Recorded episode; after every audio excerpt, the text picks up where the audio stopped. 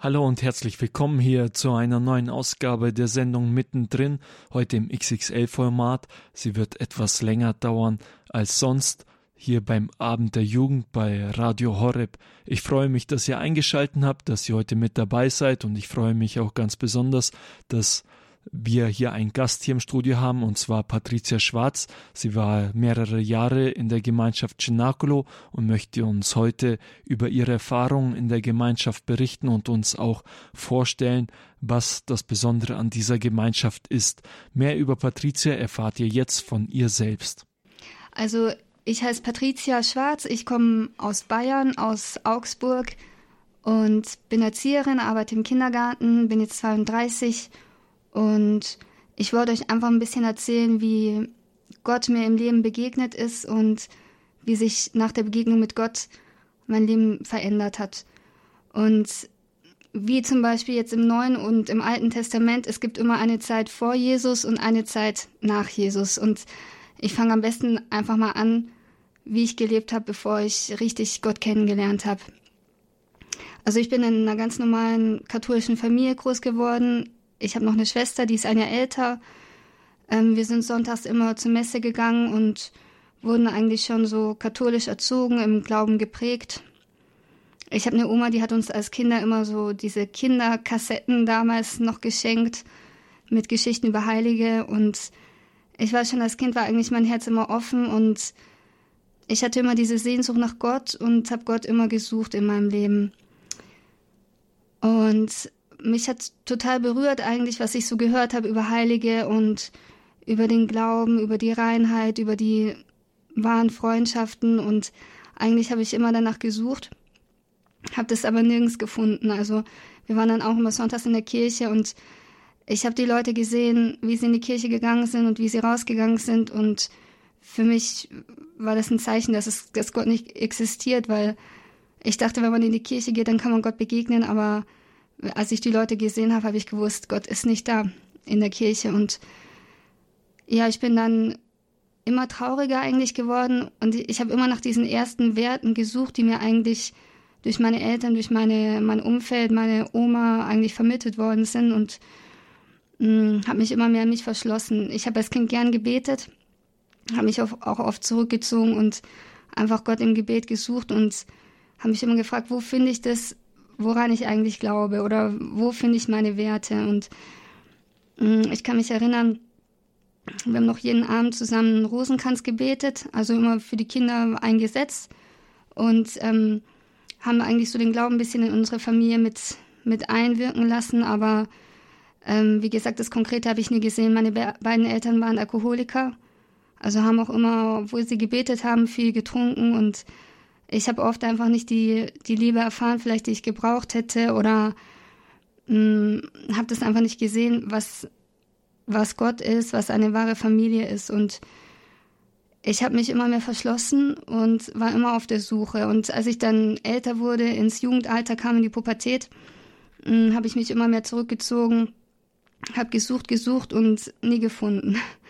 Bis ich dann ähm, auch mich immer mehr verschlossen habe, depressiv geworden bin und ähm, auch Essstörungen hatte und auch einfach in meinem Freundeskreis, in meinem Umfeld mich einfach nicht wohlgefühlt hatte, weil ich habe gemerkt, das, was die anderen leben, auf Partys zu gehen, in die Disco und das war alles nicht meins. Das war, waren alles Sachen, die mich nicht erfüllt haben. All der Spaß war für mich irgendwie, konnte ich nicht damit leben und ähm, eines Tages war es dann so, dass meine Tante, die war an einen Wallfahrtsort gefahren nach Medjugorje und die hat uns immer angerufen und hat erzählt, ja, es ist so schön dort und ihr könnt den Frieden finden und schaut eure Familie an, ihr seid total kaputt, fahrt nach Medjugorje. Und ich kann mich erinnern, sie hat fast jeden Abend angerufen und versucht, meine Eltern da irgendwie zu überreden, nach Medjugorje zu fahren. Und dann letztendlich sind die nicht gefahren, aber haben uns Kinder angemeldet für eine Wahlfahrt eben nach Medjugorje, haben uns noch zum Bus begleitet und ähm,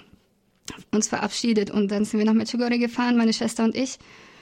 Und ähm, wir sind in äh, einer katholischen Jugendgruppe gelandet, Totus Tours, ähm, was mir eigentlich auch nichts gesagt hat oder ich kannte das alles nicht. Hm, was mich berührt hat auf dieser Fahrt war, dass die Jugendlichen gebetet haben und dabei lachen konnten. Also ich habe ich hab zum ersten Mal in meinem Leben vielleicht fröhliche Menschen gesehen und ich bin als zum ersten Mal eigentlich dem Glauben begegnet, der auch der Freude hinterlässt. Irgendwie eine, eine Sache war in mir, da habe ich gedacht, okay, genau danach habe ich eigentlich gesucht, mein Leben lang. In Medjugorje gibt es verschiedene ähm, Gemeinschaften und wir haben auch eine Gemeinschaft besucht, die Gemeinschaft Cenacolo. Ist gegründet von einer Ordensschwester, Schwester Elvira. Und ähm, in dieser Gemeinschaft werden praktisch Drogenabhängige durch Gebet und Arbeit von der Droge befreit. Und äh, da gab es Jugendliche, die haben Zeugnisse gegeben und eben von ihrem Leben erzählt. Und das hat mich total berührt. Also die haben erzählt, ähm, wie sie leben, dass sie all die materiellen Dinge vielleicht nicht brauchen, dass ihnen Gott wichtig ist.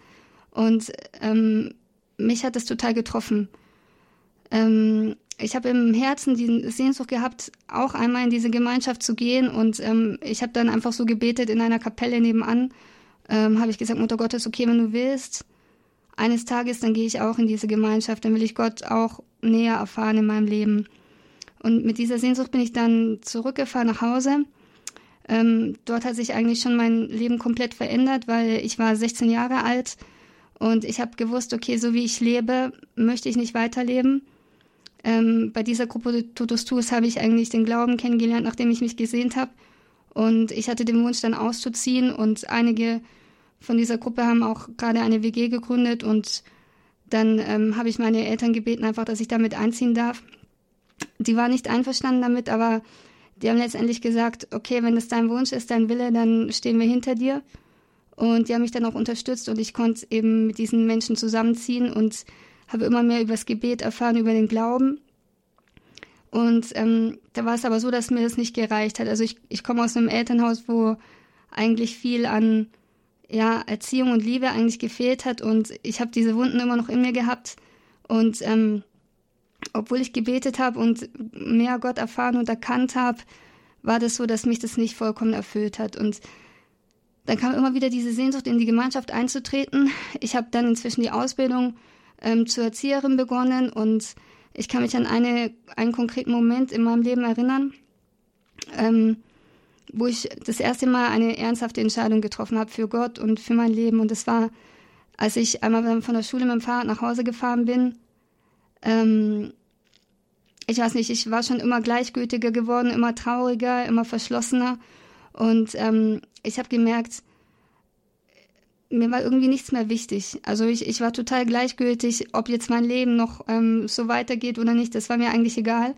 Und ich bin von der Schule nach Hause gefahren mit dem Fahrrad. Von einer Seite kam ein Auto und ich wusste, ich konnte noch bremsen, aber ich hatte keinen Willen mehr dazu. Und dann kam es zum Unfall. Und als ich im Krankenhaus aufgewacht bin, dann habe ich das erste Mal richtig begriffen, okay, so wie du mit deinem Leben umgehst, das kann es nicht sein. Also entweder du wählst das Leben und du entscheidest dich für Gott oder du lässt es bleiben. Und das war für mich dann der Ansporn, in diese Gemeinschaft in Kroatien, Medjugorje einzutreten. Und dann habe ich angefangen, ähm, mich weiter zu informieren und nach einer Zeit bin ich dann dort eingetreten und habe immer mehr die Liebe Gottes erfahren. Also durch diese Art zu leben, ohne, ohne Fernseh, ohne Ablenkung, ähm, im tiefen Gebet, habe ich das erste Mal auch eine wahre Freundschaft erfahren. Jemand, der für mich da war, egal wie es mir ging, der mich auch ausgehalten hat. Und ähm, durch das Zeugnis auch von den anderen Menschen habe ich immer mehr die Liebe Gottes erfahren. Bin dann in dieser Gemeinschaft sieben Jahre geblieben und habe gemerkt, dass mein Leben eigentlich endgültig eine Perspektive hat, dass ich immer mehr den Willen Gottes suche und dass es für mich eigentlich das wichtigste das Ziel ist, für Gott zu leben. Ihr hört die Sendung mittendrin hier beim Abend der Jugend auf Radio Horeb. Ich bin im Gespräch mit Patricia Schwarz. Sie war längere Zeit in der Gemeinschaft Cenacolo und berichtet über ihre Erfahrungen, die sie in dieser Gemeinschaft gemacht hat. Nach einer kurzen, nach einem kurzen Song geht es gleich weiter für euch. Hier ist jetzt erst einmal die Gemeinschaft Totus Tuus mit dem Lied Lass Feuer fallen.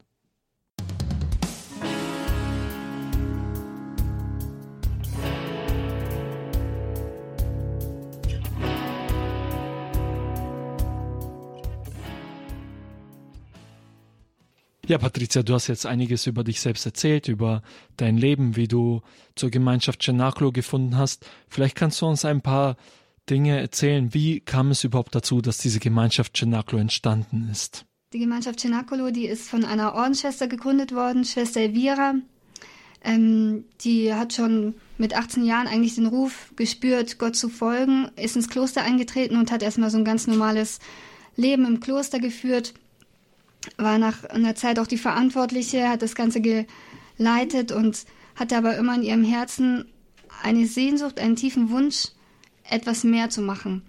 Und ähm, sie erzählt dann, dass sie ähm, nicht durch ihr eigenes Gebet oder nicht durch ihr eigenes Wirken, sondern durch den Heiligen Geist eigentlich eine Sache erkannt hat, ähm, dass die Familien heutzutage und die jungen Menschen in Gefahr sind. Also dass immer mehr Leute abhängig werden. Es gibt, es gab in der Zeit immer mehr Drogenabhängige. Die Familien, viele Familien haben angefangen auseinanderzubrechen.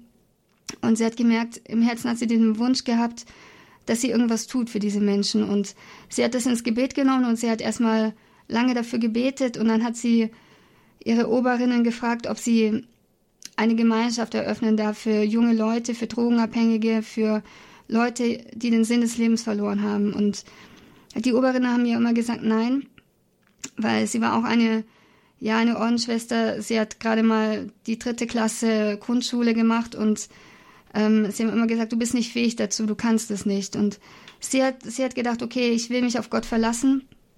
Und wenn er mir das ins Herz gelegt hat, dann wird er das auch irgendwann möglich machen.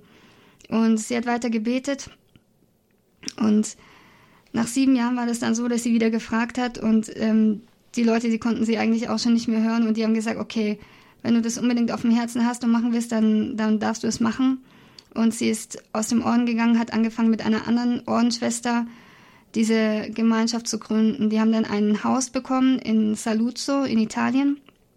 Und ähm, das Haus war eigentlich total kaputt. Also die anderen Menschen, die das Haus gesehen haben, waren erstmal enttäuscht. Die konnten sich gar nicht vorstellen, dass daraus irgendwas Gutes entstehen kann, weil ähm, alles war eigentlich kaputt. Da sind schon Büsche und Bäume drin gewachsen und aber Schwester Elvira hat immer erzählt, sobald sie das Haus gesehen hat, hat sie schon alles realisiert gesehen. Also sie hat schon gesehen, wie die jungen Leute dort eintreten und mh, eigentlich befreit ein fröhliches Leben führen. Und das hat sie angespornt. Sie hat angefangen, das Haus zu renovieren.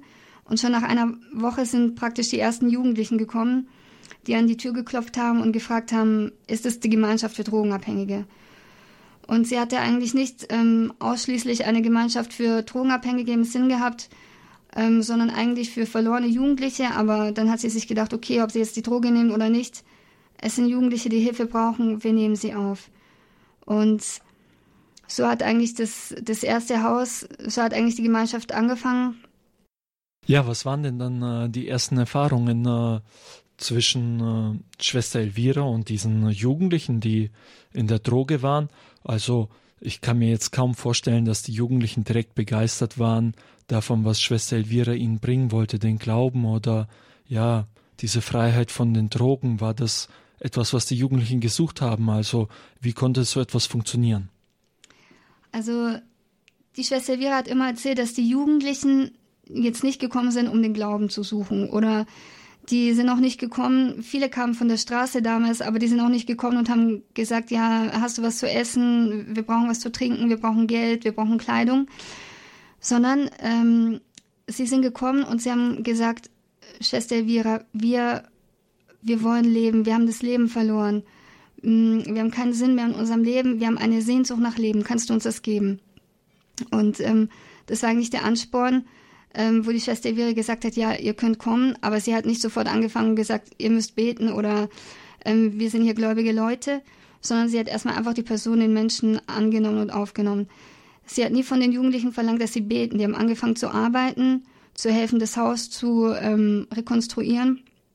Und dann ein Jugendlicher hat dann immer gesehen, dass die Schwestern schon eine Stunde vor ihnen aufgestanden sind und angefangen haben, in der Kapelle zu beten. Und der ist dann einmal gekommen und hat, hat gefragt, ja, was macht ihr denn eigentlich hier in, in dieser Kapelle und so.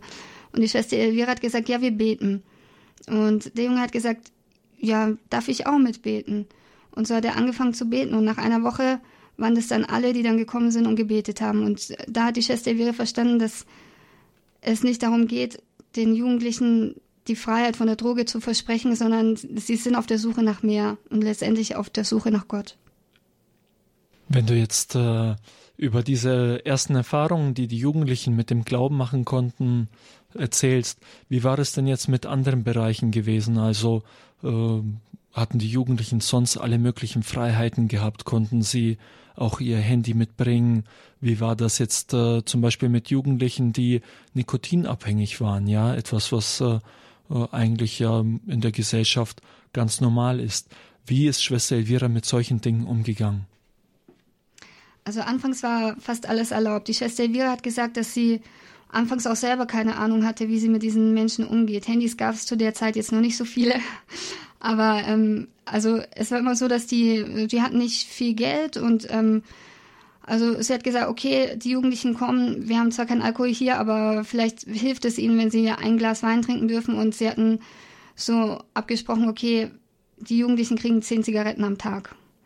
Und ähm, dann war das aber so, nach einer Zeit haben die Jugendlichen auch angefangen, das bisschen auszunutzen und ähm, die Sachen zu tauschen. Ja, vielleicht kriegst du mein Glas Wein und ich gebe dir meine Zigaretten und ähm, dann haben die angefangen, sich zu betrinken und die Schwester Vera hat gemerkt, okay, das ist jetzt nicht der Sinn der Sache. Und ähm, sie hat es erstmal eine ganze Zeit lang so laufen lassen und hat es beobachtet. Und dann eines Tages ist sie dann, ähm, die hatten abends dann nach dem Abendessen so ein, eine Begegnung, ein Treffen, wo die dann immer auch miteinander gesprochen haben. Und dann hat die Schwester Elvira gesagt, ähm, ich möchte mich bei euch entschuldigen, weil ich habe euch eigentlich die Freiheit von der Droge versprochen, aber ich lasse euch die Zigaretten und den Alkohol.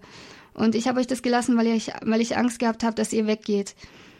Mm, aber ich weiß, dass ihr fähig seid zu mehr und ab heute gibt es keine Zigaretten mehr. Wer möchte, ist frei, ihr könnt alle gehen, aber ab heute in diesem Haus wird nicht mehr geraucht. Und dann war das so, dass die Schwester Elvira ähm, sie haben praktisch ein großes Feuer gemacht und ein bisschen mit der Gitarre gespielt, paar Lieder gesungen und die Schwester Vera ist mit so einem großen Sack, ist sie rumgegangen und hat praktisch die Zigaretten eingesammelt, haben die alle verbrannt und seit dem Tag gab es dann auch keine Zigaretten mehr und es ist keiner ausgetreten. Also die Jugendlichen, die haben, die sind mehr am Leben gehangen als an den Zigaretten. Ja.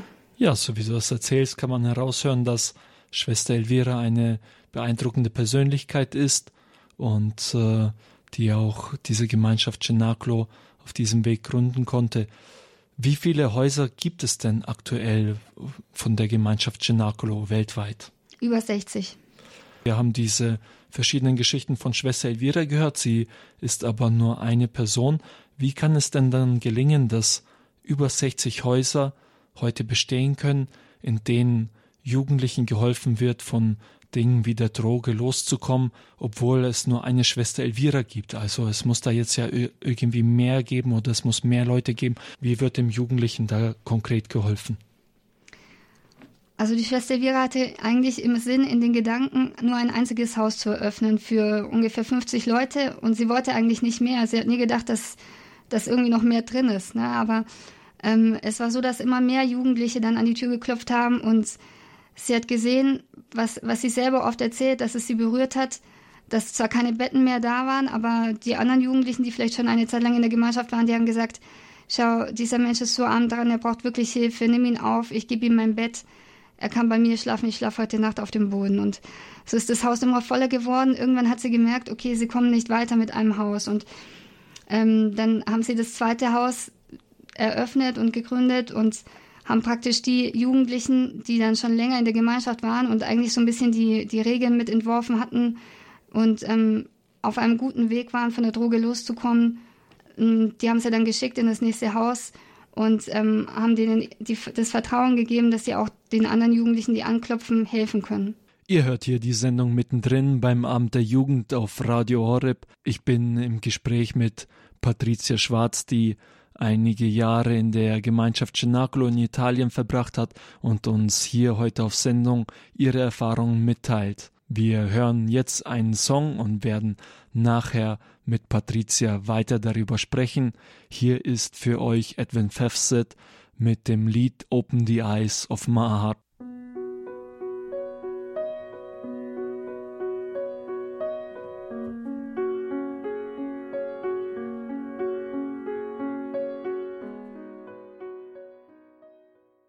Das war für euch Edwin Pfeffset mit dem Lied Open the Eyes of My Heart. Patricia, nun die nächste Frage an dich. Wie sieht das ganz konkret in, bei der Gemeinschaft Cenacolo im Alltag aus? Also wie wird jetzt einem Jugendlichen in einem dieser 60 Häuser konkret vor Ort geholfen? Also wie gesagt, die, die Regeln oder den Tagesablauf haben letztendlich nicht die Ordensschwester entworfen, sondern die Jugendlichen haben mit der Zeit durch das Gebet auch erkannt, okay, das sind die Sachen, die uns gut tun und das sind die Sachen, die uns nicht gut tun. Und dann haben die die Regeln praktisch entworfen. Mm, also ich sag mal so, der Alltag in der Gemeinschaft, der unterscheidet sich ziemlich von dem konkreten normalen Leben, das Jugendliche eigentlich in dem Alter führen. Also man könnte sagen, von außen her, es gibt ganz viele Dinge, die nicht erlaubt sind oder ähm, die einfach die Jugendlichen gemerkt haben, okay, das tut uns nicht gut. Also in der Gemeinschaft gibt es kein Fernsehen, es gibt kein Radio, es gibt kein Internet, keine Medien, es gibt natürlich kein Alkohol, keine Zigaretten, keine Drogen. Ähm, die Häuser sind auch ähm, getrennt, also ähm, Frauen und Männer leben getrennt. Man könnte sagen, es gibt sehr viele Nein oder sehr viele Dinge, die vielleicht schwierig sind. Und immer wenn die Jugendlichen eigentlich ankommen und erstmal sich so ein bisschen über die Gemeinschaft informieren und das alles hören, was alles nicht erlaubt ist oder ähm, dann sagen sie erstmal, okay, das ist aber ziemlich schwierig, das kann doch keiner leben. Und die Schwester Vera hat da immer eine ganz schöne Antwort drauf gehabt. Die hat immer gesagt, es ist nicht so, dass ich ähm, viel von euch erwarte, sondern ich erwarte, dass ihr alles gebt, weil ich weiß, dass ihr viel, viel mehr wert seid, als ihr denkt und dass ihr das alles könnt. Und ähm, Schwester Vera hat immer gesagt, es ist nicht wichtig, dass die Jugendlichen glauben oder es ist ähm, auch nicht wichtig oder sie erwartet es auch nicht, dass die Menschen, die eintreten in die Gemeinschaft, dass die etwas dafür bezahlen. Es ist alles kostenlos. Ähm, das Einzige, was sie erwartet, ist ein ganz kleines bisschen Vertrauen zu haben. Und sie sagt immer, okay, du kommst hierher, du kannst nicht beten, du kennst Gott nicht und du hast keinen Glauben, aber mach's einfach so wie die anderen, hab Vertrauen und den Glauben, den hab ich für dich. Der Tagesablauf ist praktisch so, die Jugendlichen stehen um 6 Uhr auf, um halb sieben gehen die in die Kapelle, beten einen Rosenkranz. Und nach dem Rosenkranz ist immer so eine Zeit, ähm, die die Jugendlichen freigestalten. Entweder sie machen eine halbe Stunde Anbetung vor dem Allerheiligsten oder es gibt diesen Moment der Mitteilung, wo die Menschen das Evangelium oder die Lesung des Tages lesen und ähm, dann ein bisschen darüber erzählen, wie sie darüber denken und was das eigentlich mit dem Leben zu tun hat. Und ähm, nach, nach dem Programm in der Kapelle, da ist dann Frühstück und dann gehen die Jugendlichen zur Arbeit. Und es ist so, die Arbeit ist eine Sache, die sehr wichtig ist, weil die, die Menschen, die drogenabhängig sind oder vom Alkohol kommen, die meisten von denen haben nicht mehr gearbeitet, die haben nicht den Sinn da drin gesehen, die haben vielleicht die Nächte durchgefeiert, morgens lange geschlafen. Und die Arbeit ist aber eine Sache, die hilft, das eigene Leben wieder zu rekonstruieren. Und ähm, Sie haben gemerkt, dass Sie diese kleinen Dinge, die Sie machen, vielleicht ähm, morgens aufstehen, Holz zu sägen oder im Garten zu arbeiten oder es gibt viele verschiedene Arbeiten. Es gibt jemanden, der in der Küche ist, der kocht. Die anderen putzen vielleicht das Haus. Es sind sehr einfache Arbeiten. Es gibt die Maurerei, die Schreinerei, also ganz viele einfache Arbeiten.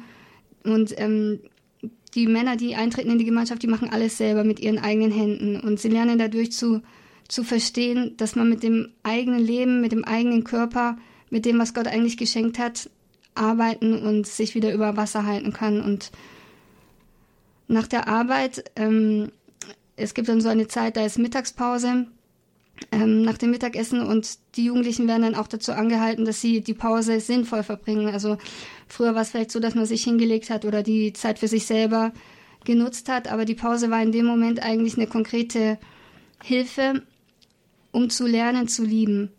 Also nicht die Zeit nur für sich zu, selber zu verwenden, sondern zu schauen, okay, wie geht's den anderen? Vielleicht braucht jemand ein Gespräch oder vielleicht braucht jemand mit irgendwas Hilfe oder hm, der hat schon zwei schmutzige Hosen im Schrank, ich wasche ihm eine Hose. Oder sie lernen auf jeden Fall, dass sie ihre Zeit auch für die anderen schenken können. Und dann nach der Freizeit geht's weiter, dann ist wieder eine Zeit der Arbeit. Und abends ist wieder ein Moment in der Kapelle, wo wieder das Gebet ist, man betet nochmal einen Rosenkranz und dann ist wieder diese Mitteilung. Und der Tag, man geht ziemlich früh ins Bett, also die Jugendlichen gehen so gegen zehn, halb elf spätestens schlafen, damit sie morgens am nächsten Tag wieder um sechs aufstehen können. Gut, dann kommen wir noch einmal vielleicht zurück zu deinen persönlichen Erfahrungen in der Gemeinschaft Cenacolo. Wie war das jetzt? Äh, du hast gesagt, dass du insgesamt sieben Jahre in dieser Gemeinschaft warst und dass es dich äh, positiv geprägt hat und dass du viele gute Erfahrungen da machen konntest. Aber wie war für dich dieser Kulturschock, sage ich mal? Plötzlich in dieser Gemeinschaft, in der es gut keine Zigaretten, vielleicht weniger ein Problem für dich gewesen, aber jetzt ein fester Tagesablauf, es gibt kein Handy, es gibt kein Fernseher, es gibt noch nicht mal eine Zeitung. Wie war das für dich? Wie waren deine ersten Tage? Also die ersten Tage, die erste Zeit ähm, ist immer sehr schwer in der Gemeinschaft. Also es ist nicht so, dass ich nicht wusste, was auf mich zukommt, weil bevor man eintritt in die Gemeinschaft, gibt es Vorgespräche. Das heißt, man muss regelmäßig zu einem Gespräch ähm, kommen und man erfährt schon ungefähr, wie das in der Gemeinschaft sein wird. Als ich eingetreten bin, direkt am ersten Tag, ähm, da habe ich meine Tasche im Büro gelassen und ich dachte, irgendwann sehe ich mal meine Zahnbürste wieder und meine persönlichen Sachen, aber erstmal praktisch ähm, haben die mir alles genommen und ich hatte so dieses Gefühl, wirklich nichts, nichts mehr zu haben, wirklich von dem kompletten auszustehen, also vor dem Null. Ich hatte meine Freunde verlassen, meine Familie, Mm, ich habe dran geglaubt an die Gemeinschaft und ich habe geglaubt, dass der Schritt, den ich mache, richtig ist. Aber es war schon am Anfang ziemlich hart. Wenn man eintritt in die Gemeinschaft, dann ähm, bekommt man praktisch eine Person zugeordnet, zugeteilt, die nennen, die nennen wir Schutzengel. Also es ist in meinem Fall war es eine Frau, die Tag und Nacht 24 Stunden am Tag mit mir zusammen war. Also es war wirklich wie ein Schutzengel ähm, ich konnte zwei Schritte nach links gehen und sie war hinter mir, oder? Äh, sie hat mich den ganzen Tag angesprochen und hat gesagt, ja, wie geht's dir? Was denkst du? Ähm, warum bist du so traurig? Magst du mit mir sprechen? Ich bin für dich da. Und sie hat, am Anfang fand ich es wunderschön, weil ich habe sowas noch nie erlebt, eigentlich diese konkrete Liebe, wo sich wirklich jemand für mich interessiert. Mm, es war so, dass man, wenn man in die Gemeinschaft eintritt, dass man Italienisch lernen soll, weil auch die Schwester Elvira, die die Gemeinschaft gegründet hat, eben Italienerin ist und es ist schön, jetzt gibt es Häuser auf der ganzen Welt und überall spricht man Italienisch, das heißt, wo man hinkommt, fühlt man sich in der Familie und versteht sich. Mein Schutzengel war eine Frau aus Polen und ähm, es gab niemanden, es gab keine aus Deutschland und wir haben uns über Englisch ein bisschen unterhalten, aber nicht sehr gut verstanden. Und es war ziemlich schwer, schwierig für mich, weil sie hat mir dann auf über Englisch praktisch hat sie mir Italienisch beigebracht und am Anfang fand ich es sehr schön und ich habe auch versucht, mit ihr zu sprechen, mich ein bisschen zu öffnen. Ich war ja immer ziemlich verschlossen und ich habe das eigentlich nie so ähm, über mich selber reden können, über meine Ver Gefühle oder auch über meine Vergangenheit oder was mir wehgetan hat oder so. Es war immer alles in mir drin verschlossen und ich habe das erste Mal so die Erfahrung gemacht, okay, es gibt jemand, der sich dafür interessiert und ich kann mich öffnen. Und ähm, ich habe gemerkt, diese Person will mir helfen. Nur so die ersten zwei Tage war es okay, am dritten Tag war es mir dann schon irgendwie zu viel. Und ich habe gedacht, boah, das ist echt, also ich habe mir eine Zeit gewünscht, wo ich einfach für mich sein konnte. Aber es war wirklich nicht möglich. Sie war ständig bei mir. Am, am Morgen das Erste, was ich gesehen habe, war sie und abends auch das Letzte, was ich gesehen habe, war ihr Gesicht. Also es war ziemlich ungewohnt für mich auch, weil ich immer eigentlich alleine war, mich zurückgezogen habe und dann plötzlich so viel Gemeinschaft zu haben. Das war eigentlich für mich das Schwierigste. Ähm, nach und nach war das so, dass ich ähm, ja, ich habe eigentlich alles, was ich gebraucht habe, auch an Materialien habe ich bekommen. Also es war nicht so, dass es mir an irgendwas gefehlt hat. Man lebt ein sehr einfaches Leben. Also ich hatte gerade mal ein bisschen Kleidung, vielleicht auch zum Wechseln und ein Sonntagsgewand und ähm, ein paar persönliche Sachen, vielleicht eine Bibel, einen Rosenkranz und ähm, ja, meine eigene Zahnbürste und so weiter. Und ich habe mich mit der Zeit daran gewöhnt. Es war nicht das Schlimmste für mich eigentlich, dass ich materiell nichts mehr hatte oder wenig, sondern ähm, das Schlimmste war dann letztendlich nach einer Zeit, mich mit mir selber zu konfrontieren, weil dadurch, dass es jetzt auch keine kein Fernseher oder keine Ablenkungen gibt, ähm, kann man sehr viel über sich selber lernen, wie man in den verschiedenen Situationen reagiert es gab das Essen hat mir am Anfang nicht geschmeckt.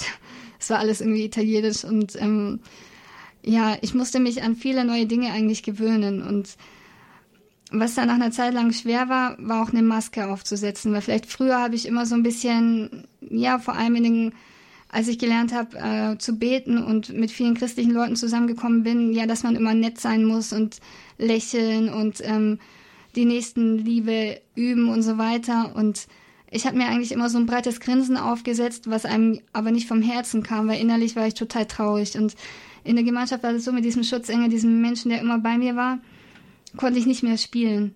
Sie hat sofort gemerkt, wenn es mir nicht gut ging und sie, sie hat mir sofort gesagt auch, dass ich oft gelogen habe oder dass ich egoistisch bin oder dass ich in dem und dem Situationen eifersüchtig bin oder sie hat mir den ganzen Tag gesagt, was bei mir alles los ist und es war ziemlich schwierig, mich damit auseinanderzusetzen, weil zuerst wollte ich es einfach nicht hören, habe mich dann auch oft gestritten und äh, ich habe sie eigentlich in, in mir drin, habe ich sie total verachtet, weil ich habe mir gedacht, wer bist du eigentlich, dass du mir diese Sachen sagen kannst? Du kennst mich ja eigentlich kaum und aber sie kannte mich besser als viele andere vielleicht und dann war das aber immer so, ich war stinksauer auf sie und abends, als wir ins Bett gegangen sind, da war ich eigentlich fertig mit dem Tag und ich habe mir gedacht, boah, heute habe ich es geschafft, vielleicht morgen gehe ich wieder nach Hause.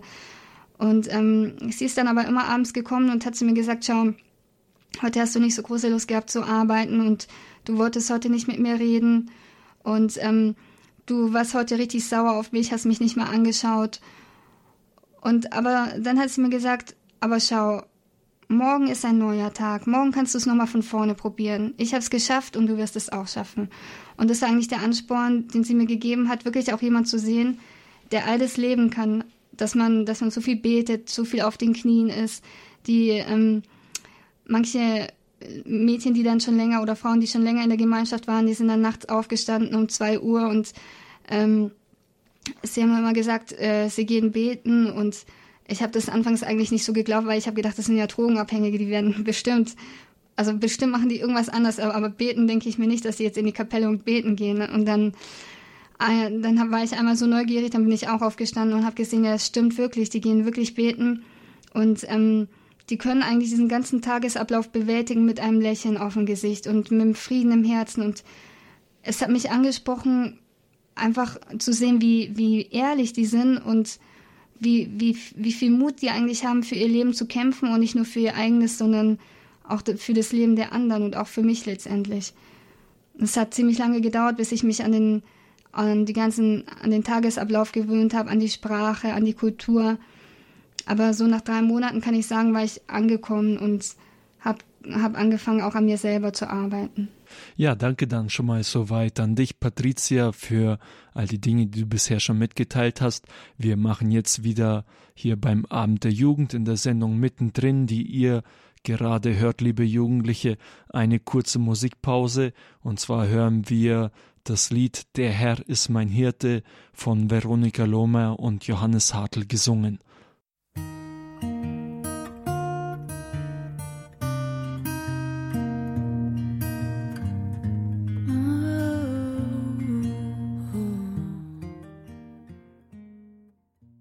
Das war für euch Veronika Lohmer und Johannes Hartl mit dem Lied Der Herr ist mein Hirte, ist eine Vertonung des 23. Psalms. Wir fahren fort im Gespräch mit Patricia Schwarz. Nochmal kurz zu Schwester Elvira. Bist du ihr denn auch selbst begegnet oder äh, gibt es überhaupt diese Möglichkeit noch, ihr zu begegnen? Wie war das bei dir?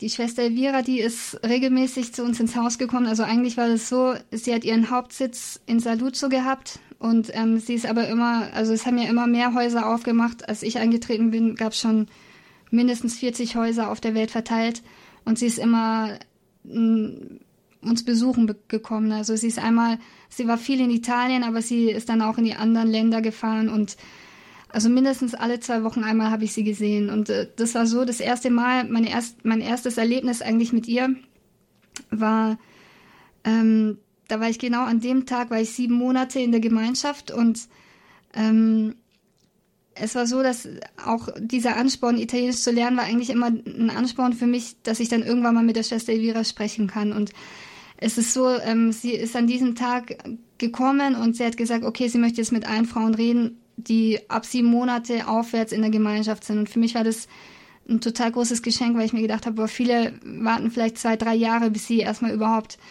mit der Schwester Elvira ins Gespräch kommen. Und es war eine wunderschöne Sache. Ich konnte ihr mein ganzes Leben erzählen. Es war sehr persönlich.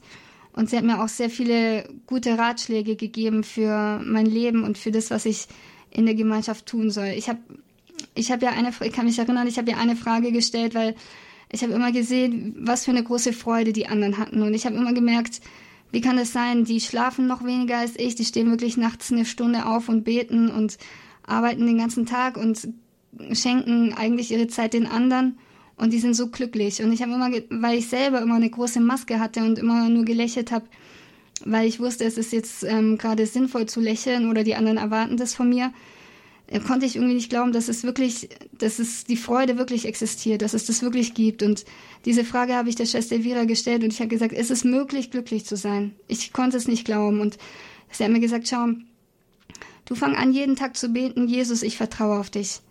Jesus, ich vertraue auf dich und dann mach alles, was dir die anderen sagen. Hab einfach Vertrauen.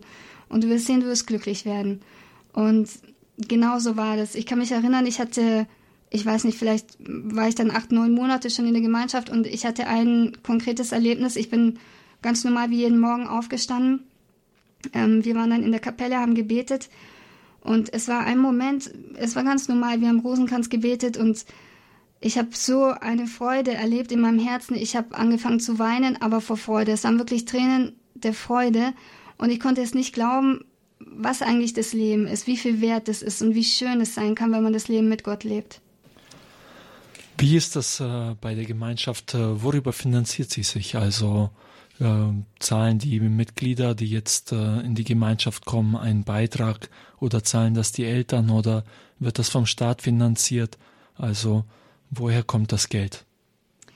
Als die Schwester Elvira die Gemeinschaft eröffnet hat, ähm, da hat sie sich eine konkrete Sache vorgenommen. Es war nämlich so, dass der Staat von Saluzzo, ähm, als sie gesehen haben, okay, das ist eine Schwester, die wollen etwas eröffnen für die Drogenabhängigen, das ist ja auch in unserem Interesse und wir wollen das unterstützen.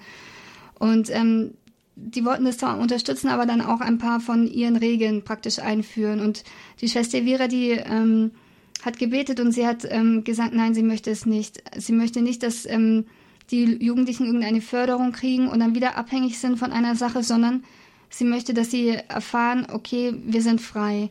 Und sie hat gesagt, sie hat in der Zeit sehr viel gebetet und ähm, sie hat praktisch einen, einen Pakt mit Gott geschlossen. Also sie hat gesagt, okay Gott, ich bin bereit, jederzeit deinen Willen zu tun, das zu tun, was du von mir willst. Aber du musst diesen Menschen zeigen, dass du ihr Vater bist. Und ähm, sie, sie hat eigentlich alles Geld, was ihr angeboten wurde, hat sie abgelehnt und sie hat gesagt, okay, ähm, die Menschen, die haben ihre eigenen Hände, die haben ihren eigenen Verstand, ähm, sie können versuchen, sich selber zu finanzieren. Und am Anfang war das so, ähm, dass, dass sie auch nicht viel hatten, also nicht mal das Nötigste. Am Anfang gab es noch keine Betten und die Jugendlichen vielleicht das Gras, das die ähm, abends gemäht haben, da haben die dann drauf geschlafen. Und es war dann oft so, sie hatten vielleicht Brot, aber es hat die Marmelade gefehlt. Und dann, äh, es gab auch eine Situation, wo die Schwester Elvira erzählt hat, sie ist dann mit dem Brot ähm, rumgegangen und hat jedem Menschen ein Stück Brot gegeben. Und dann ist sie nochmal eine zweite Runde gegangen, hat denen ein zweites Stück Brot gegeben und hat gesagt, das ist die Marmelade. Also sie haben sehr einfach gelebt und ähm, es war aber so, dass nie jemand Hunger hatte oder dass, dass nie, es, es sind einfach die Sachen angekommen. Sie hat gesagt, sie will auf Gott vertrauen und von der Vorsehung Gottes leben. Und immer kamen Menschen, die dann auch helfen wollten. Die haben gesehen, okay, das, was die Schwestern hier machen, das ist eine gute Sache und ähm, wir, wollen, wir wollen diese Sache unterstützen. Und die Leute sind gekommen und haben Lebensmittel gebracht und ähm, Kleidung und es ist immer eigentlich, was nötig war, ist gekommen. Und die Schwester Vera hat uns dann immer gelehrt, schau, Gott ist wirklich euer Vater, er sorgt für euch und er gibt euch mehr, als ihr braucht. Und wenn er euch gerade das, was ihr wollt, nicht gibt, dann ist es vielleicht genau das, dass ihr lernt, dass ihr ohne das auch leben könnt. Also, dass es manchmal auch wichtig ist, Opfer zu bringen, weil wenn man nicht lernt, Opfer zu bringen, dann lernt man auch nicht im Leben klarzukommen. Sie hat immer gesagt, die Menschen, die beten und fähig sind, auf den Knien zu sein und auch auf Dinge zu verzichten, die sind später fähig, im Leben zu stehen. Und das war eigentlich der Wert, der die Schwester Elvira den Menschen vermitteln wollte. Hast du dann äh, persönlich auch äh, eine Erfahrung gemacht, wo du sagen konntest, ja, da hat mir jetzt Gott wirklich geholfen oder da hat Gott in seiner Vorsehung und als Vater etwas für mich bereitgestellt?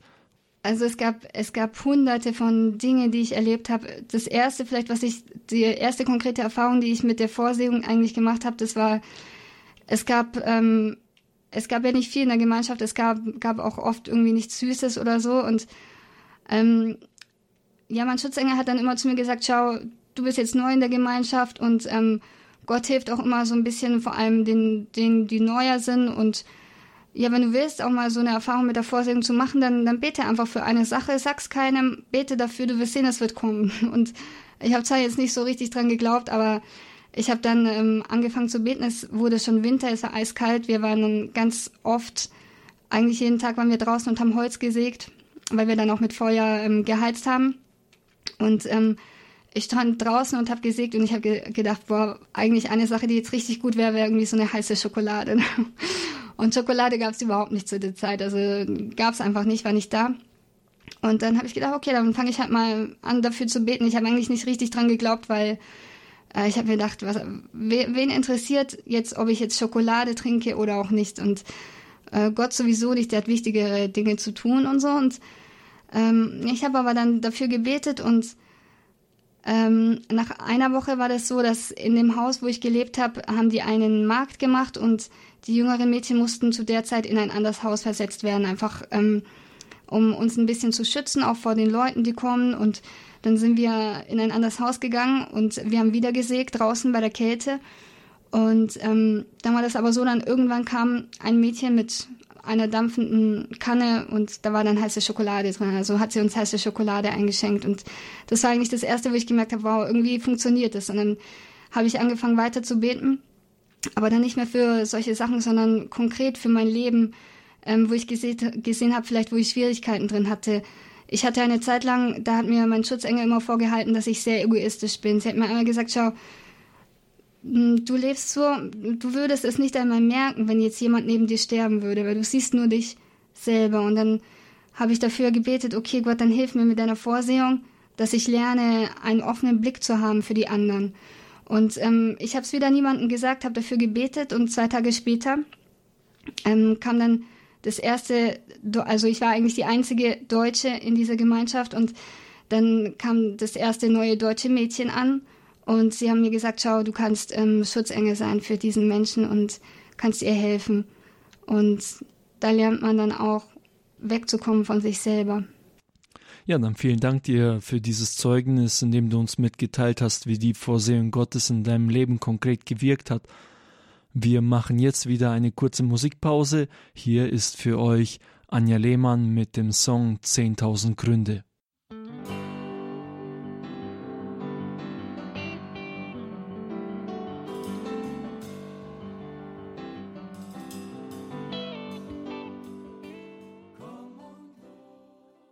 Das war Anja Lehmann mit dem Lied 10.000 Gründe und ihr hört hier die Sendung mittendrin beim Abend der Jugend, heute im XXL-Format.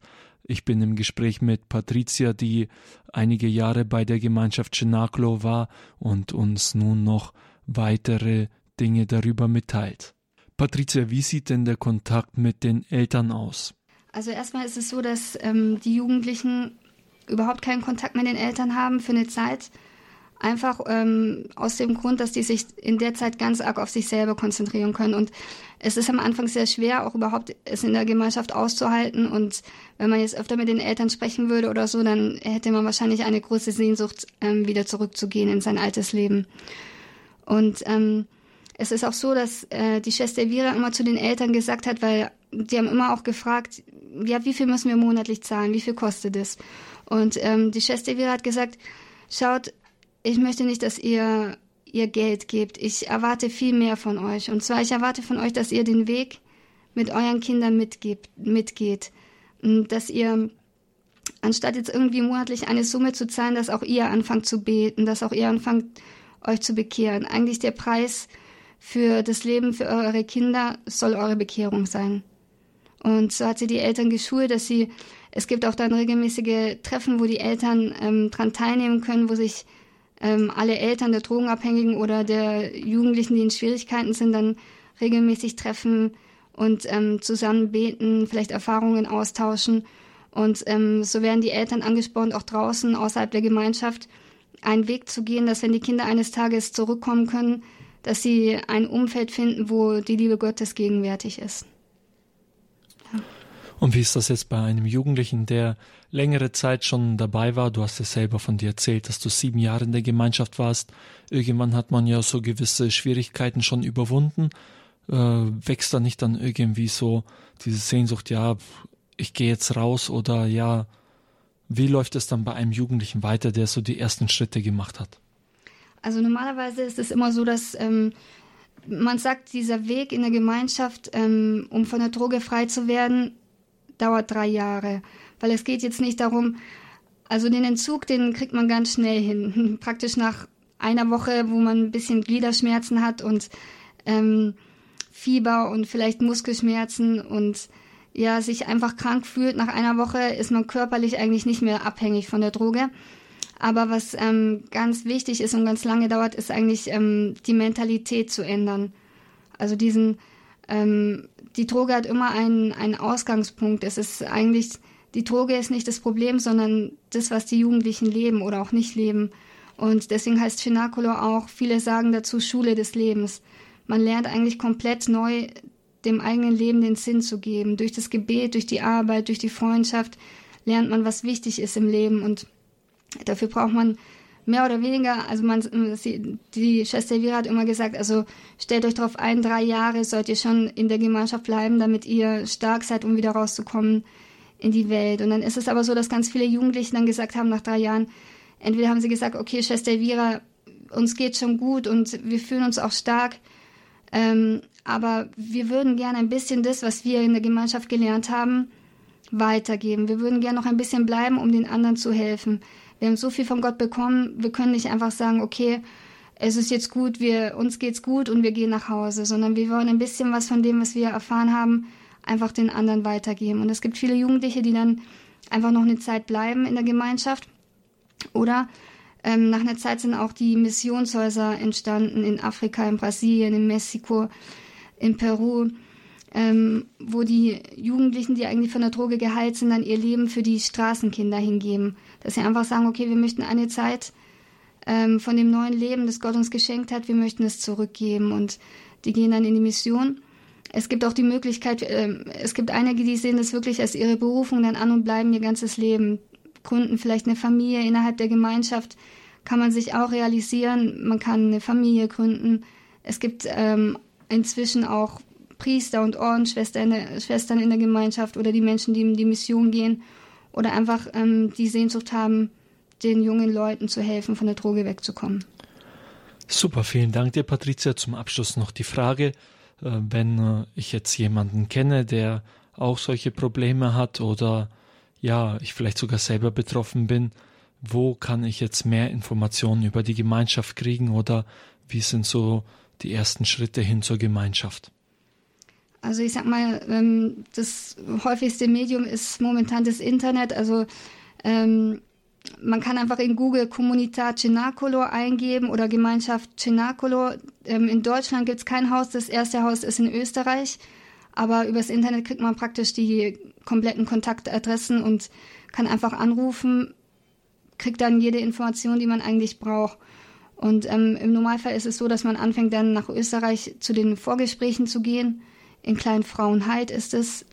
Und ähm, ja, nach einer Zeit kann man dann ähm, schauen, in welches Haus welcher Jugendliche dann geht. Also die, die erste Sache ist vielleicht dann auch immer das Gebet.